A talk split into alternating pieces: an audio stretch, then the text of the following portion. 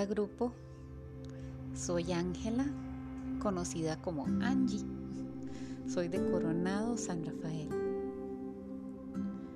En este camino en el que decidimos ir juntos como grupo, la verdad es que me he sentido acompañada en un hermoso proceso de descubrimiento y redescubrimiento. Me van a decir que a ustedes no les ha pasado igual, ¿verdad que sí? La paz y la armonía nos han tomado de la mano durante todo este camino. He descubierto que había olvidado a personas que marcaron profundamente mi vida. Y al sacarlos de lo más profundo de mis recuerdos, el revivirlos en mi corazón ha hecho que todavía no pueda terminar de darles las gracias por haber estado conmigo por haber sido mis maestros, aún sin que ellos mismos se dieran cuenta. Redescubrí la abundancia en mi vida. Descubrí que es como un hermoso tapiz hecho de puros retazos, algunos muy elaborados, otros más simples, pero extremadamente valiosos. El poder del perdón aún está trabajando en mí. Es duro y complicado a veces, pero he reaprendido que el perdón empieza por mí, perdonarme a mí misma. Eso lo sigo trabajando. Perdonándonos a nosotros mismos, podemos crear lo que sea, cuando sea y donde sea. Eso lo tomé del día 8. En cuenta mi trabajo, no he tenido problemas. Mi trabajo es maravilloso, lo hago con mucho amor y alegría, me llena, me hace ser yo, es mi satisfacción, con eso yo me siento bendecida. Como la parábola nos decía, esto también pasará. Habrá momentos duros, muy duros, de los cuales nos levantaremos y seguiremos adelante. También habrán tiempos buenos y extremadamente buenos, donde a veces nos olvidaremos de quiénes somos y de dónde venimos.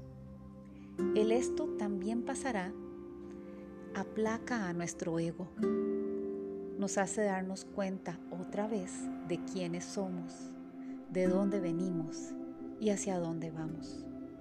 Como les dije, eso, ese, ese mensaje, esa parábola, nos aterriza ¿verdad? Y también nos hace levantarnos. Eso recordémoslo del día 19. Bueno, a medida que la noche cambia de día, los momentos de alegría y desesperación se reemplazan entre sí. ¿Se acuerdan de la parábola? Definitivamente esto es parte de vivir. Esto nos hace humanos. Yo les puedo decir he disfrutado el proceso. Y les cuento que tengo proyectos que he vuelto a retomar. Además, quiero transmitir lo bueno de cada día hacia lo que hago y hacia las personas con que me toca interactuar ese día. Que hay cosas que debo trabajar en mí. Uh, si les dijera, pues sí, muchísimas. Pero con este pequeño despertar que nos hemos dado, vamos a poder seguir caminando de cierta manera juntos, porque ya nos une un hilo, un hilo tan fuerte como nos lo dice la poeta brasileña Cora Coralina, que dice así, estoy hecha de retazos, pedacitos coloridos de cada vida que pasa por la mía y que voy cosiendo en mi alma. No siempre son bonitos, ni siempre felices, pero me agregan y me hacen ser quien soy. En cada encuentro, en cada contacto voy creciendo más y más. En cada retazo va una vida, una lección, un cariño, una nostalgia que me hacen más persona, más humana, más completa. Y yo pienso que es así como la vida se hace de pedazos de personas y de otros seres que se van convirtiendo en parte de la gente también. Y la mejor parte es que nunca se termina. siempre habrá un retazo para añadirle al alma.